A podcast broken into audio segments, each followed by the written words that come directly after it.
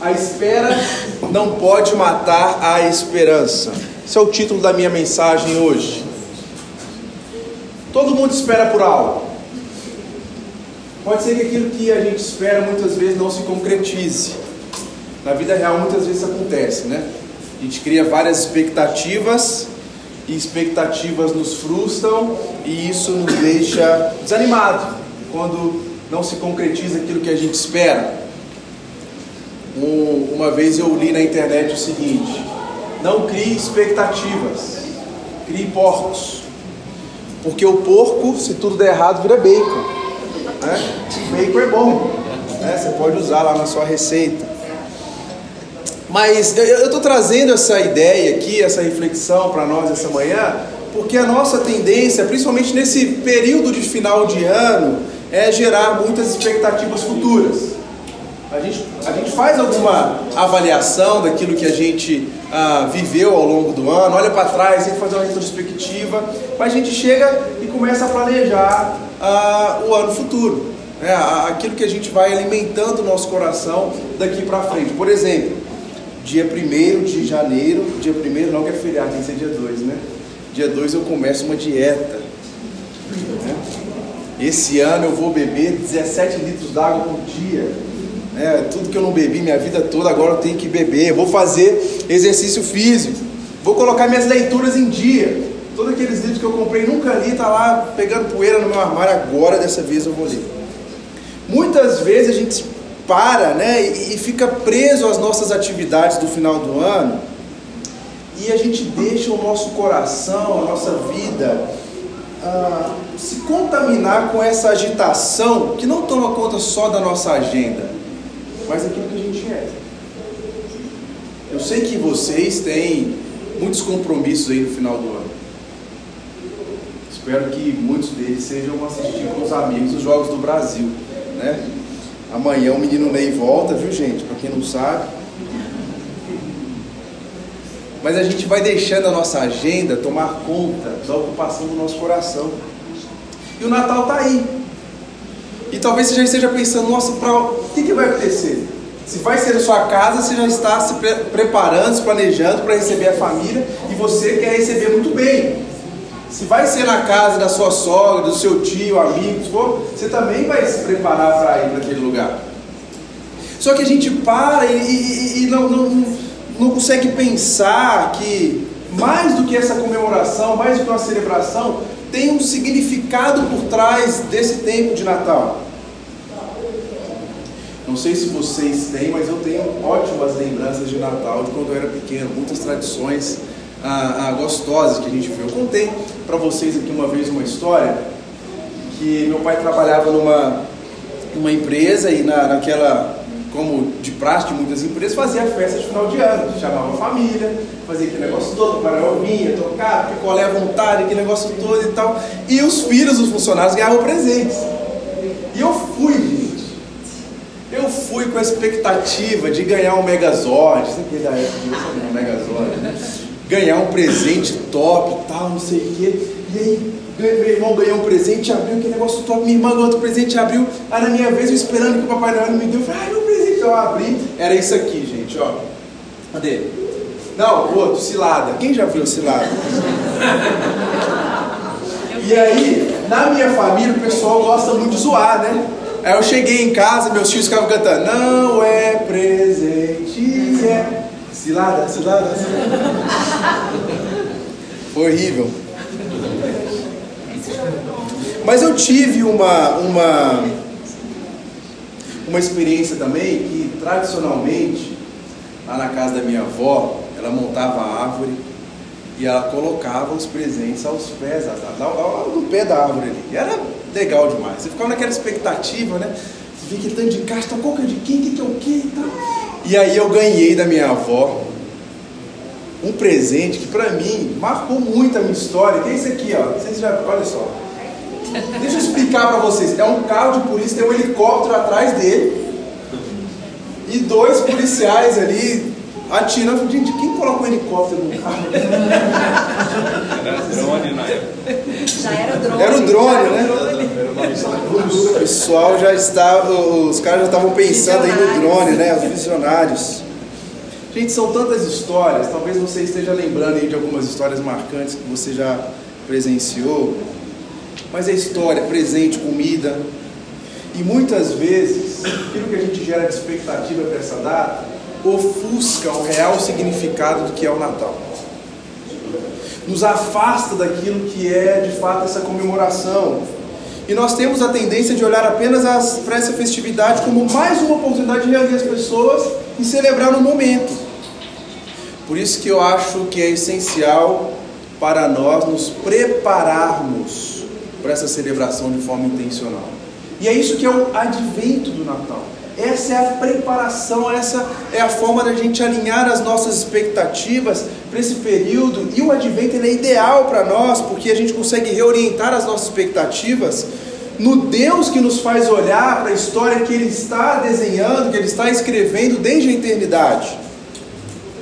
Por exemplo, um profeta chamado Isaías, 700 anos antes de Jesus vir à terra, disse assim: Porque o menino nos nasceu, o filho se nos deu, o governo está sobre os seus ombros, seu nome será maravilhoso, conselheiro, Deus forte, Pai de eternidade, príncipe da paz. Ler esse texto à luz do que já foi revelado para nós por meio de Cristo, a gente já sabe, Cristo já veio, Cristo já cumpriu a sua obra aqui na terra. Isso é relativamente fácil para nós mas não tira o significado profundo do que era alguém falando 700 anos antes da vinda de Cristo, que viria, que viria esse mestre, salvador, esse Messias. Pense aqui comigo os contemporâneos de Isaías. Ele fala: olha, o menino nasceu. Que, cadê esse menino? Onde que ele está? O que, que ele está governando? Quem é ele? Imagina a espera desse povo. Cadê esse Messias? E eu volto à minha fala inicial: a espera não pode matar a esperança, porque os contemporâneos não viram, afinal, eles não viram o Messias, mas eles creram que esse Messias viria. Eles depositaram chama no coração deles, na vida deles, de fé, de esperança. Ele vai vir. Veio esse Messias. Não veio, ninguém viveu 700 anos para ver ele vindo, né? Mas ele veio esperar por esse menino com todos os seus atributos suficientes para restaurar a humanidade, restaurar os propósitos perdidos, foi um desafio muito grande de fé e de esperança para aquela comunidade. Mas da mesma forma nós já desfrutamos hoje daquilo que nós sabemos que aconteceu pelos relatos, os registros que nós temos nas Escrituras. Cristo veio ao mundo. Cristo veio, esteve entre nós Veja o relato do Evangelho de Lucas, onde ele diz: Havia naquela mesma região pastores que viviam nos campos e guardavam os seus rebanhos durante as vigílias da noite. O anjo do Senhor desceu onde eles estavam e a glória do Senhor brilhou ao redor deles. Ficaram tomados de grande temor. Então o anjo lhes disse: Não tenham medo. Estou aqui para trazer boa nova de grande alegria, que será para todo o povo. É que hoje, na cidade de Davi, lhe nasceu o Salvador, que é Cristo Senhor. Isto servirá a vocês de sinal: vocês encontrarão uma criança em volta de faixas e deitada numa manjedoura. E de repente apareceu um anjo, uma multidão de exército celestial louvando a Deus, dizendo: Glória a Deus nas maiores alturas e paz na terra entre os homens, a quem Ele quer bem. Ele veio, ele nasceu. Você já pensou, já parou para pensar nisso? Um Deus todo-poderoso se encarnar como um homem eu gosto muito da, da, da forma como o C.S. Lewis ele, ele, ele traz essa perspectiva. Ele fala: você quer entender o que é Deus encarnando como homem? Pense você virar uma lesma. É isso. Um Deus todo-poderoso, eterno, grandioso, ele vem até nós, como um de nós. Por isso que ele é o Emmanuel, Deus conosco. Deus entre nós. Sabe, muitas vezes nós buscamos um berço de ouro para os nossos filhos. Deus fez seu filho nascer numa manjedoura. Enquanto está aqui, ó, nós buscamos ter e construir riquezas nessa vida, o Filho de Deus não tinha onde repousar a sua cabeça. Nós estamos falando de um Deus eterno, rei, majestoso, grandioso, mas ao mesmo tempo ele é humilde. E é uma humildade gloriosa. Deus se faz homem Não só isso, ele nasce em um lugar simples, não tem onde nascer. E ele veio mesmo assim com a missão de nos salvar. É verdade, ele veio. O Evangelho de João também vai testemunhar sobre isso. Assim a palavra se tornou ser humano, carne e osso, e habitou entre nós. Ele era cheio de graça e verdade. Vimos a sua glória, a glória do Filho único do Pai. Alguém já disse que todo menino quer ser homem, todo homem quer ser rei, todo rei quer ser Deus, mas só Deus escolheu ser menino. Essa é a grandeza daquilo que nós estamos esperando para comemorar daqui uns dias. A gente não pode banalizar essa data, gente, e fazer só ah, dessa data uma troca de presentes, uma, uma reunião de família e, e, e, celebrar ali com as pessoas junto de nós. Não! Tem algo profundo por trás disso. Deus quis ser homem, se fez menino, habitou entre nós para nos salvar, para nos redimir. A gente não pode tirar essa perspectiva do real significado do Natal da nossa mente, por isso a gente precisa se preparar.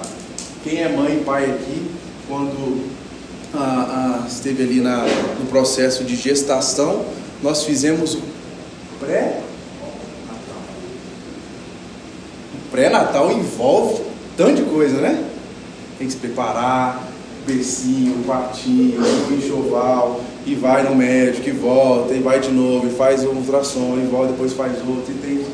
E, e é um mundo né? Que se você deixar, você vai gastar a vida nesse negócio. Mas você se prepara para isso. Você se prepara para a chegada do seu filho. Não tem ninguém que não se prepara. Ah, eu estou grávida, né? Já estou aqui nove meses. O que você fez? Nada. Vou esperar nascer para fazer as coisas. Não existe. Da mesma forma, nós precisamos encarar essa perspectiva do Natal. Nós estamos nesse período de pré-natal nós vamos celebrar a vinda daquele que veio para nos salvar. Nós não podemos banalizar isso.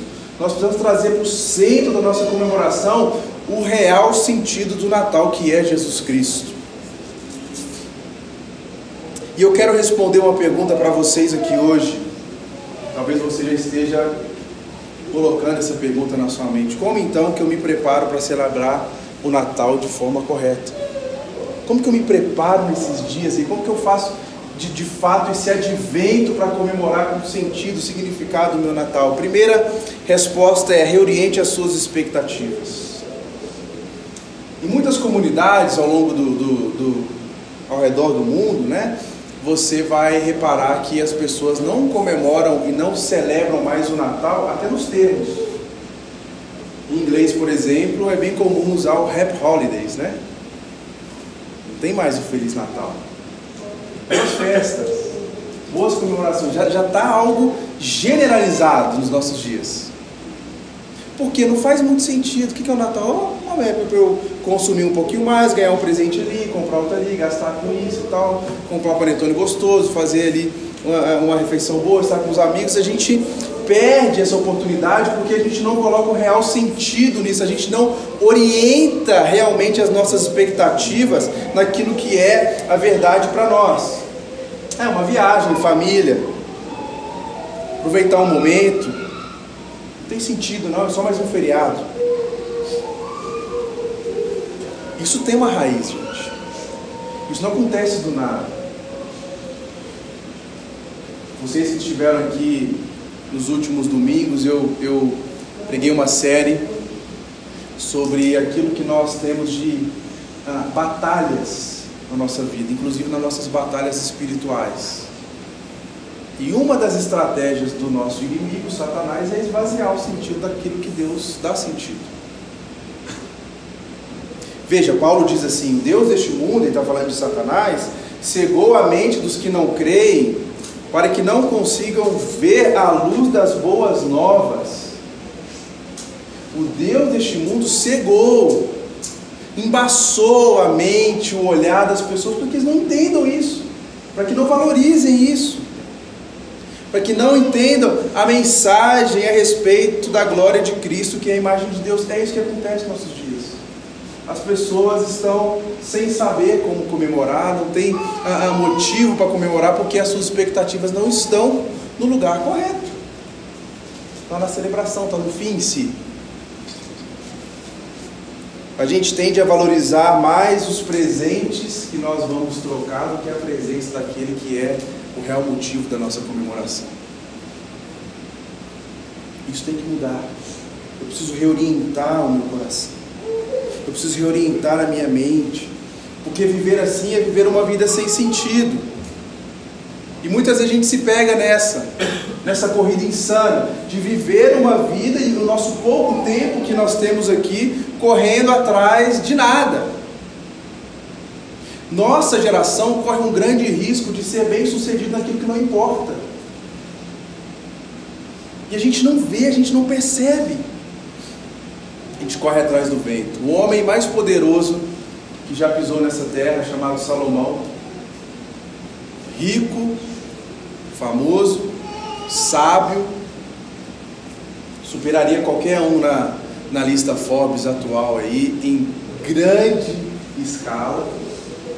Ele que teve todo o seu poder, toda a sua fama, toda a sua riqueza, chegou a uma conclusão dizendo: Considerei todas as obras que as minhas mãos fizeram e também o trabalho que eu com fadigas havia feito, eis que tudo era vaidade, era correr atrás do vento, e nenhum proveito havia debaixo do sol. O que ele está falando aqui, interessante que eu, eu, a gente falou um pouco sobre Salomão no fechamento do encontro dos homens nessa quinta-feira, e a, a expressão no original aqui, para correr atrás do vento, é pastorear o vento,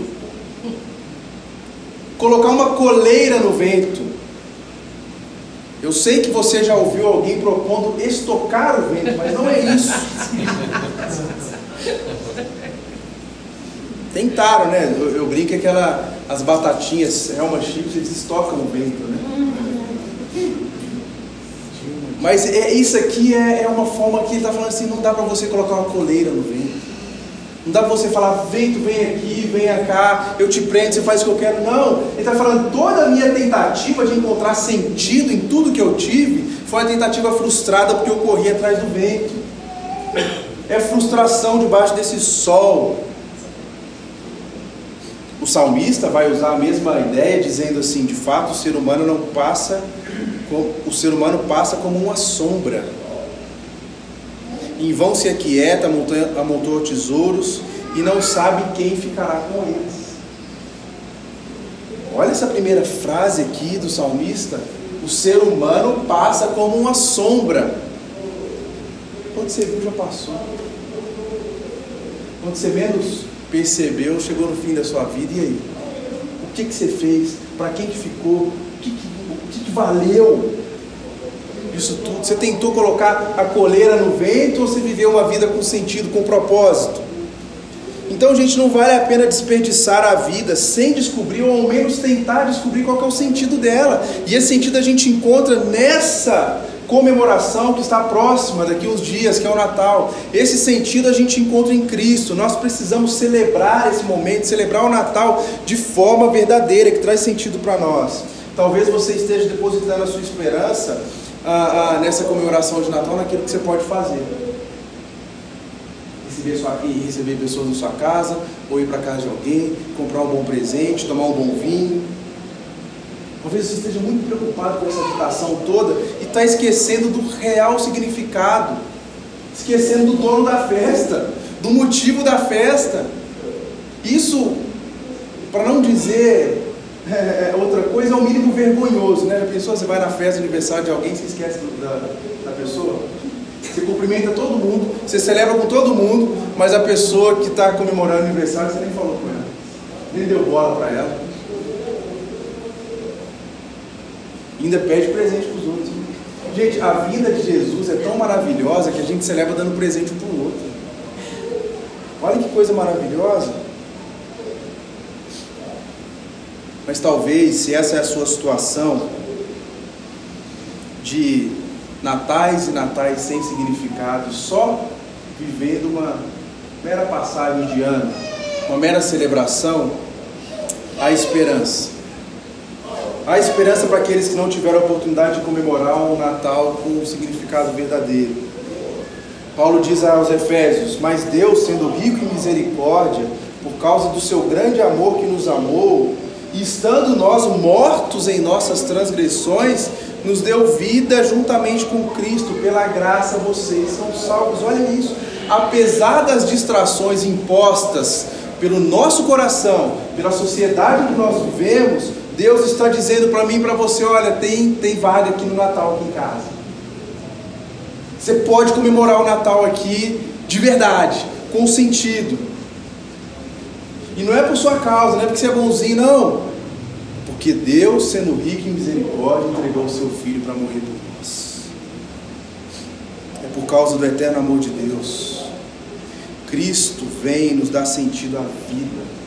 Uma vida aleatória, uma vida vazia, uma vida sem sentido, rasa. Ele vem nos dar sentido. Ele nos dá esperança. Olha o que ele fala acerca dele mesmo, o próprio Jesus. Eu sou a luz do mundo.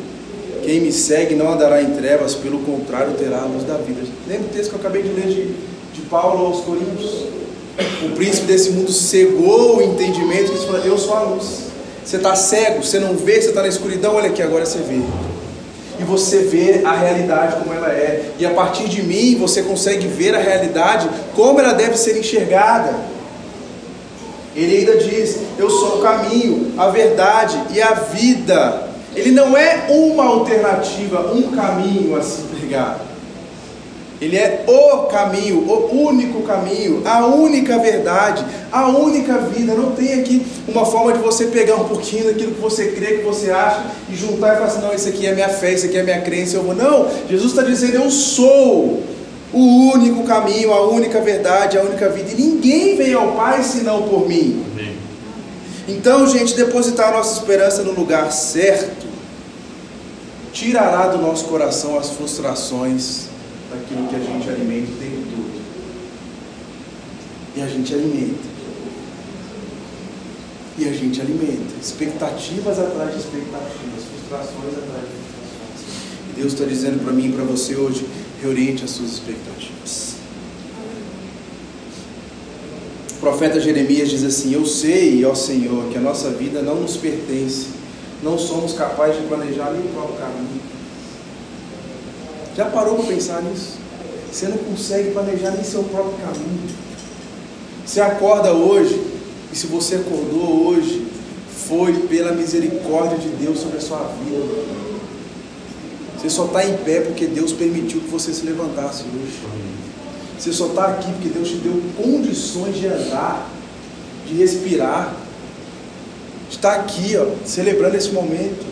Se não fosse o Senhor, você não conseguiria estar na cama lá deitado ou morto. Ele te deu condições porque a gente não consegue planejar nem nosso próprio caminho, gente. Quantas vezes você não, não, não, não bate a cara, bate a cabeça aí? Quem tem filho então, né? Ontem, ontem eu estava aqui no, no evento que teve da chegada do Papai Noel e a gente estava assistindo a apresentação de balé e uma mãe, amiga que é, que é da, da nossa comunidade aqui, virou para mim e falou assim: Como mãe paga a língua, né? A filha dela estava vidrada no balé. Ela falou: Quando eu não era mãe, eu falava assim: Mas que besteira, porra fresco, balé. Quem faz balé? Assim, eu vou ter que escrever minha filha no balé. Você não consegue planejar nem seu próprio caminho, nem, nem as pequenas decisões da vida dos nossos filhos. A gente bate o tempo todo cabeça. Imagina as coisas mais importantes relacionadas à nossa vida, ao nosso ser, aos nossos propósitos. Sabe, você e todos os seus recursos não são suficientes para que você dê um passo sequer. Mesmo que você ache que isso é possível, você precisa do Senhor, você precisa de Cristo. Gente, o Natal está logo ali. Cristo está te chamando para celebrar esse evento crucial na história. Cristo está te chamando, dizendo: reoriente as suas expectativas, em mim há esperança. A espera não pode matar a esperança. Eu sou a esperança para este mundo. Mas eu tenho ainda uma segunda resposta para aquela nossa pergunta, que é: vista-se de humildade. Você quer se preparar para o Natal? Quer comemorar o Natal de forma correta? Quando você vai para casa de alguém numa festa, você coloca uma roupinha bonitinha, né? É ou não é? Ninguém passa o Natal esculachado. Apesar que tem uma regra, né? Natal, homem de chinelo, bermuda na sala, E as mulheres até nove e meia maquiando, né assim? Lá em casa é assim. Sol de boa, os homens assim de boa e tal, chinelão na sala, não sei o que. E a mulherada tá filmando todo para comemorar na sala. É bom, eu gosto também. Mas o que eu quero dizer para vocês é colocar uma roupa de humildade, é tirar essa nossa, essa, essa nossa veste de arrogância, de achar Amém. que nós somos bons demais. E que Deus tem que nos receber, porque Ele me convidou, então a festa ah, que Ele está convidando, eu tenho que ir do jeito que eu quero. Não, calma lá. O clima natalino da sociedade ele gera uma onda de caridade, percebeu? Todo mundo é bom no final do ano. Todo mundo vira um anjinho no final do ano. A solidariedade é mais aguçada, vem acompanhada do sentido de bondade, generosidade. As pessoas querem se sentir melhor, né? quer aplacar tudo que ela fez de errado no ano todo, agora vai não. Teria uma cesta básica. Fiz a campanha do agasalho. Né? Dei presente para as crianças, até vestido de Papai Noel. Barriga eu já tenho para Papai Noel. Na verdade, muitas vezes esses nossos atos de caridade não passam de ações com fim em si, para alimentar o nosso ego, o nosso eu, para nos colocar no patamar, eu sou melhor que ele, socorri as crianças. Mas ninguém é bonzinho não, gente. Não tem que tirar essa roupa, da, da, da, uma roupa falsa. Você acha que está bonito na fita, mas não está não. Por mais que você ache que você é justo, bondoso, né, caridoso, olha o que a Bíblia fala de mim e de você: não há nenhum justo sobre a terra que faça o bem e que não pegue. Quando ela fala não há nenhum, inclui eu, você, todo mundo. Tem ninguém bonzinho. E se você olha com sinceridade para dentro do seu coração, você vai perceber isso. Se você faz uma análise, um check-up sincero, razoável da sua vida, você vai ver que você não é tão bonzinho como você acha que você é. Ninguém pode chegar diante de Deus e, e chegar nessa festa, nessa celebração que Ele está nos convidando e falar assim: Eu estou vindo porque você podia não, não me convidar, né? Olha como eu sou bom. Você tinha que me convidar, era sua obrigação me convidar, não. Nada disso. Olha que Paulo fala aos Romanos: porque todos pecaram. Todos são todos. Todos pecaram e carecem da glória de Deus. Uma outra versão vai dizer assim: estão afastados de Deus. Todos pecaram. Eu pequei, você pecou. Todos pecaram e estão afastados da glória de Deus. E o que isso traz para nós? Qual é a consequência desse pecado? Qual é a consequência desse erro? Paulo também vai dizer um pouco à frente, porque o salário do pecado é a morte. O que você merece por ser um pecador? A morte. O que eu mereço por ser um pecador? A morte. Gente, muito, eh, desculpa, mas essa é uma mensagem que a gente não, não escuta muito por aí, né? Porque se enfatiza muito um Deus que é amor, um Deus que é alegria, um Deus que é bondade. Esquece da justiça de Deus, esquece da ira de Deus, esquece que para Deus ser um Deus amoroso, ele tem que ser igualmente um Deus justo. E se ele está falando assim, o pecado me afasta de ti, o pecado te afasta de mim, e o pecado tem uma consequência, as consequências é a morte, eu tenho que falar isso para vocês. Hoje é uma péssima notícia. Pecado leva à morte. E não é apenas morte física, é uma morte existencial, espiritual, é estar afastado de Deus para sempre, é clamar por Deus e não ouvir, é sofrer e não ser consolado, é tentar e não achar, é procurar e também não encontrar o Senhor. Essa é a consequência. Aquilo que nós estamos a, a, a, refletindo aqui agora tem para nós um peso, porque nós ainda temos oportunidade de considerar: Deus, eu sou pecador, eu mereço a morte, mas eu não quero isso. Eu acho que ninguém em sã consciência que é isso, né? E é por isso que Paulo diz: Mas o dom gratuito de Deus é a vida eterna em Cristo Jesus, nosso Senhor. O dom gratuito de Deus é a vida eterna. A, a palavra dom aqui na nossa língua portuguesa, ela, ela, ela poderia ter, a gente poderia ter trabalhado melhor essa tradução. No inglês eles usam gift, né, que é presente. E é exatamente isso que está no original no grego. Mas o presente gratuito de Deus para você, pecador, é a vida eterna. Ou seja, você está na fila dos condenados. Está próximo da, da, sua condenação, de morrer eternamente, clamar ao Senhor e não ser escutado. E Jesus vem e fala assim: Você quer sair dessa fila aí? Eu quero. O que, que você tem que fazer? Não, tem que ser bom. Eu tenho que ajudar. Eu tenho que fazer isso ou aquilo. Jesus fala: Não, é de graça. Vamos aqui. Você quer? Você quer? É isso aqui, é de graça.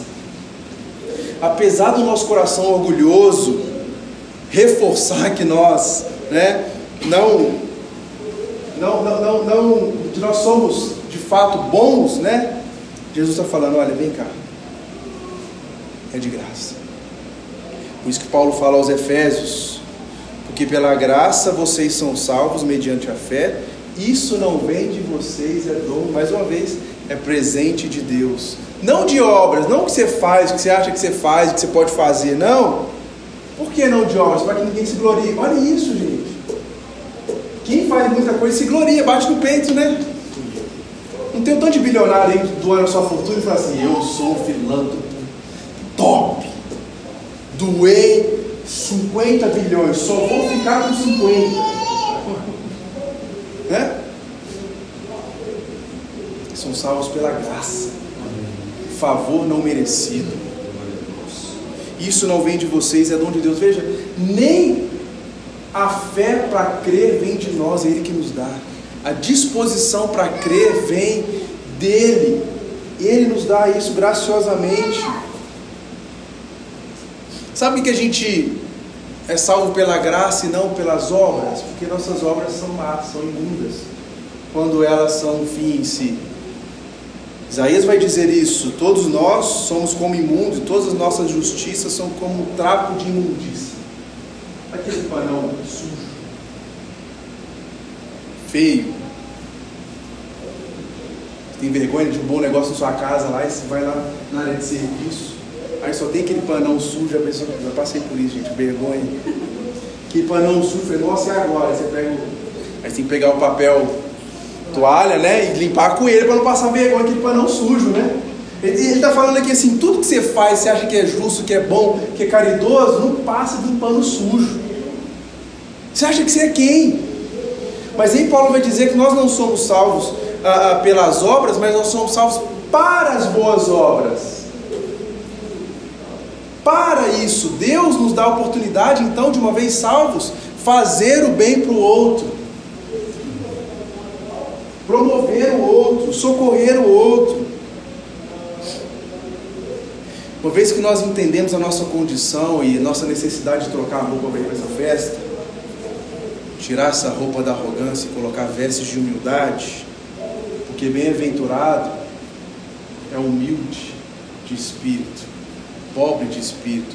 Essa é a primeira bem-aventurança de Jesus no Sermão do Monte. Ele fala: Bem-aventurado é o pobre de espírito, porque ele é o reino dos céus. Bem-aventurado, traduzindo isso, é aquele que reconheceu a sua falência espiritual, aquele que tirou a sua veste de, de, de arrogância, colocou a veste de humildade e falou assim: Eu preciso, eu preciso do Senhor. Nós temos então a oportunidade de sermos salvos por.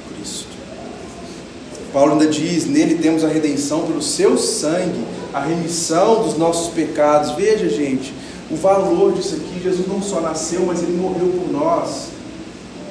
Ele veio ao mundo de forma humilhante, né? um Deus se tornar homem e vir entre nós, mas ele morre, ele derrama o seu sangue por nós. Estou vendo aqui o Davizinho brincando aqui, a coisa mais linda do mundo. Eu tenho, eu tenho duas filhas, eu não daria uma gota de sangue da minha filha para nada.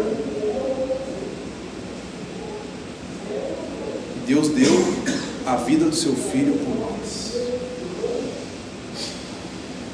Derramou a sua graça abundantemente por aos que buscam a bondade e se justificar dentro disso, é necessário tirar essa veste e se entregar diante de Deus. Um Deus de amor, um Deus de justiça, um Deus, um Deus bondoso.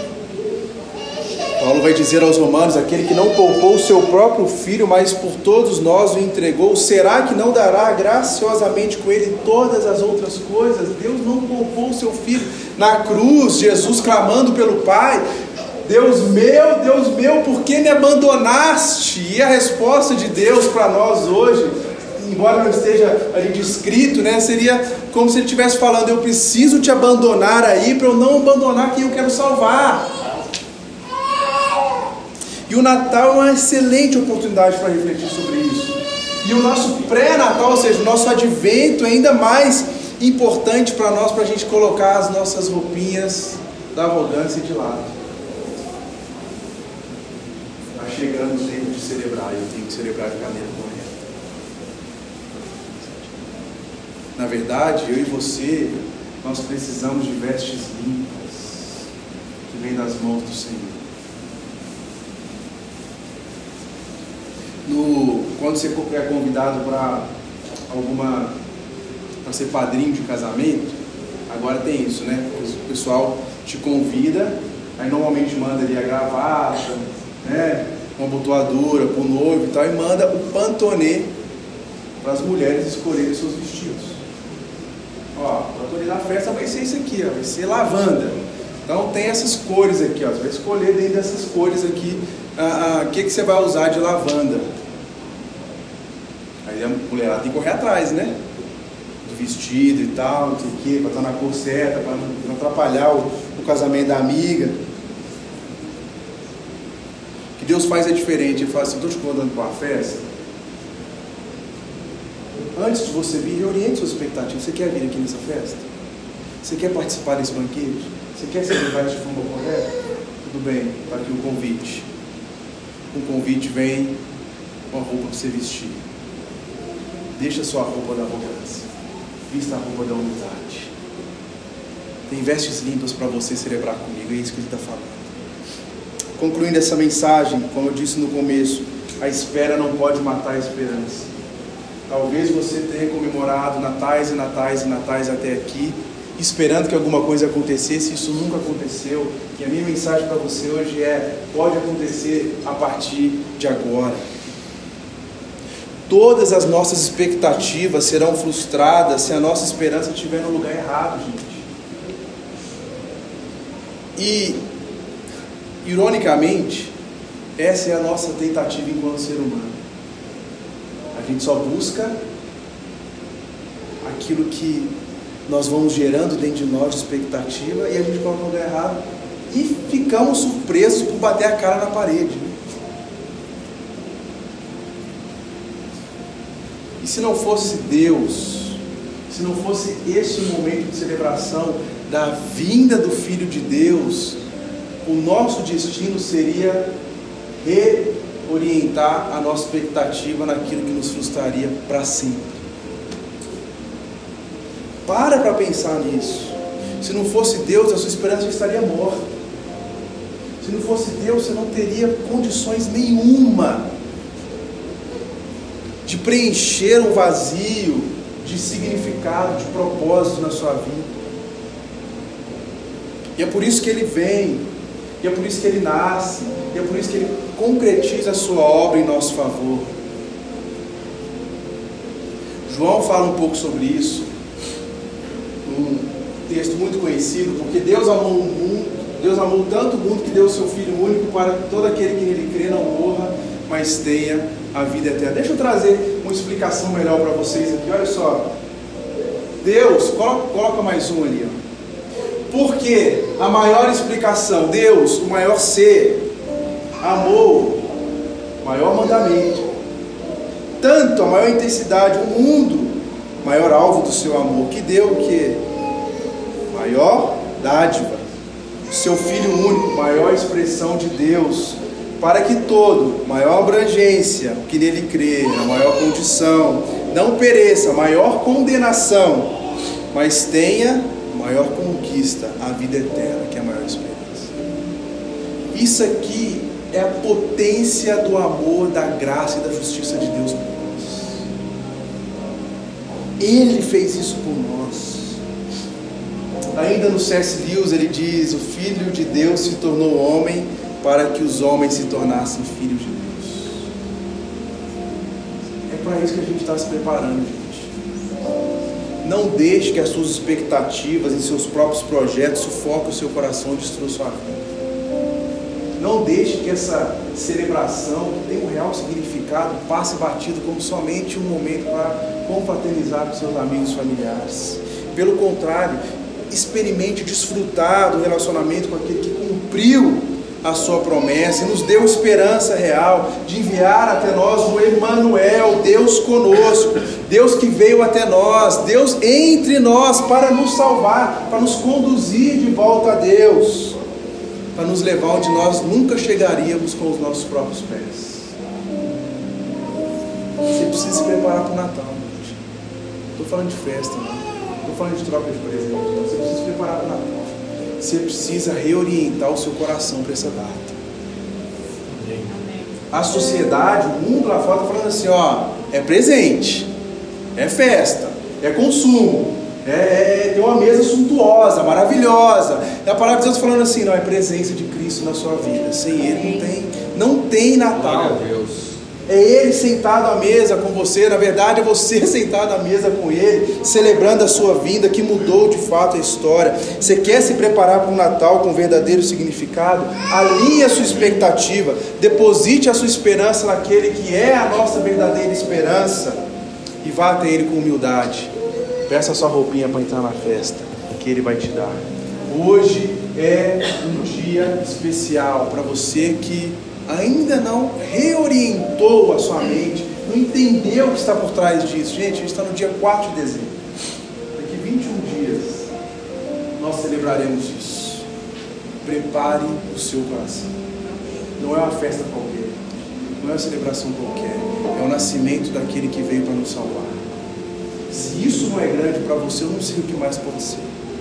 Se isso não é um presente grandioso para você, eu não sei o que pode ser. Meu desejo que nós, todos nós, possamos alinhar nosso coração, nossa mente para a vinda, a celebração desse Deus que se fez homem, habitou entre nós e nos salvou. Amém? Amém. Vamos orar?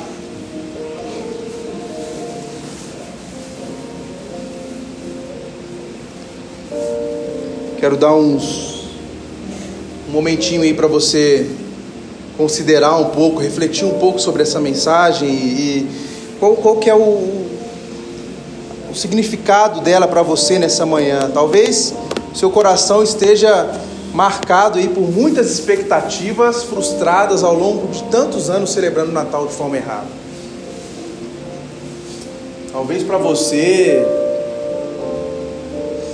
isso seja uma mensagem nova, seja algo que toca e mexe com você e você precisa considerar sobre isso. Eu quero dizer para você que o Senhor está aqui do seu lado. Fale com Ele. Reoriente nele as suas expectativas. Tire a sua veste de arrogância. Coloque as vestes limpas do Senhor nessa manhã. Pai, eu quero te agradecer pela tua palavra, Deus. A tua palavra nos mostra que nós precisamos reorientar as nossas expectativas. Muitas vezes nós colocamos metas, expectativas imensuráveis em algo que não vai acontecer, e nós sabemos que não vai acontecer, mas mesmo assim nós alimentamos a nossa esperança nisso. E nessa manhã nós queremos clamar ao Senhor, Deus, realinhe o nosso coração e a nossa mente no Senhor, Pai. Não nos deixe celebrar este momento precioso para a história, marcante para a história, definitivo para a história humana. Não nos deixe, Pai, passar neste momento apenas como uma celebração, uma troca de presentes, uma festa qualquer. Deus. Prepare o nosso coração, alinhe nossas expectativas para aquilo que nós vamos celebrar no dia 25. Deus.